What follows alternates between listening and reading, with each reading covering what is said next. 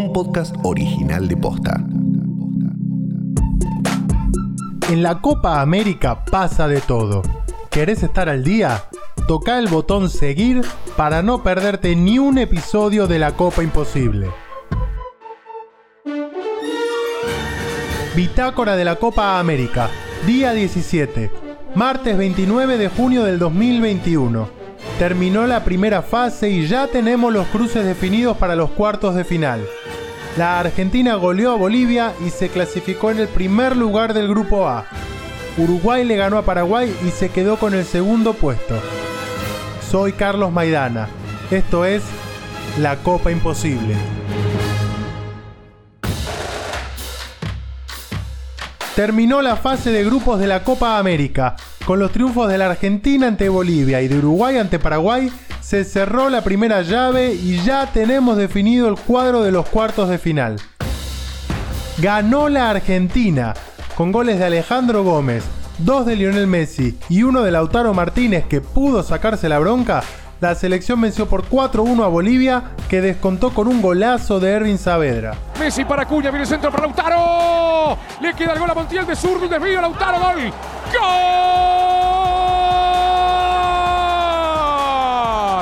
Argentina en la segunda que toca. Lautaro Martínez. Argentina 4. Bolivia 1. Lautaro Martínez, el autor del gol.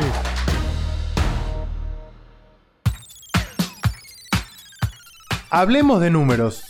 Lionel Scaloni acumula 17 partidos invicto, con 10 triunfos y 7 empates y ya es el entrenador con la tercera racha más extensa sin derrotas en la selección argentina. Si no pierde ante Ecuador, igualará con 18 a Marcelo Bielsa. Sergio Agüero, titular ante Bolivia, llegó al centenar de partidos con la selección.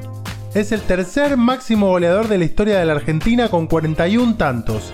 Si hacemos el desglose, suma 12 partidos en mundiales con 2 goles, 28 en eliminatorias con 9 tantos, jugó 22 partidos de Copa América con otras 9 anotaciones y 37 partidos en amistosos con 21 goles. ¿Y de Messi cuánto más se puede decir? Es el jugador con más presencias en la selección con 148 partidos, es el máximo anotador de la historia de la Argentina con 75 goles y también lidera la tabla de asistencias con 44 pases. El emblema de este equipo.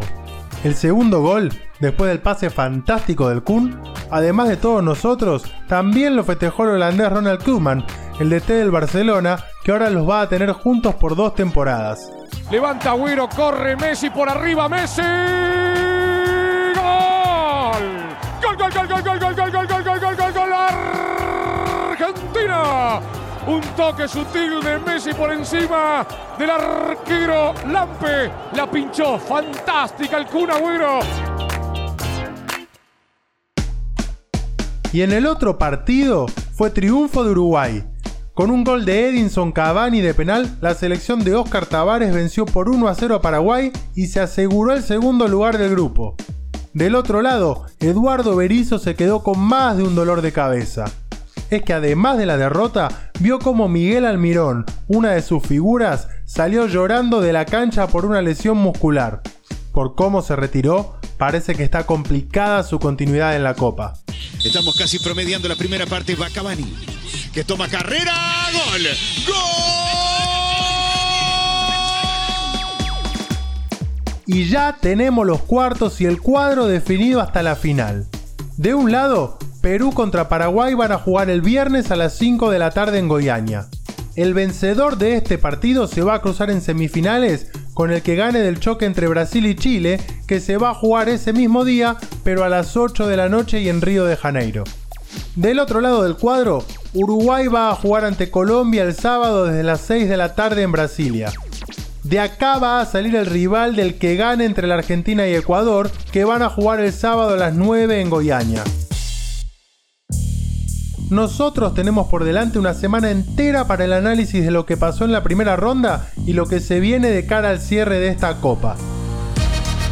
Si te gusta este podcast, este recorrido diario, compartilo.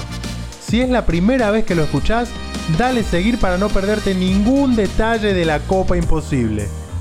Nosotros nos volvemos a escuchar mañana como todos los días. Te espero.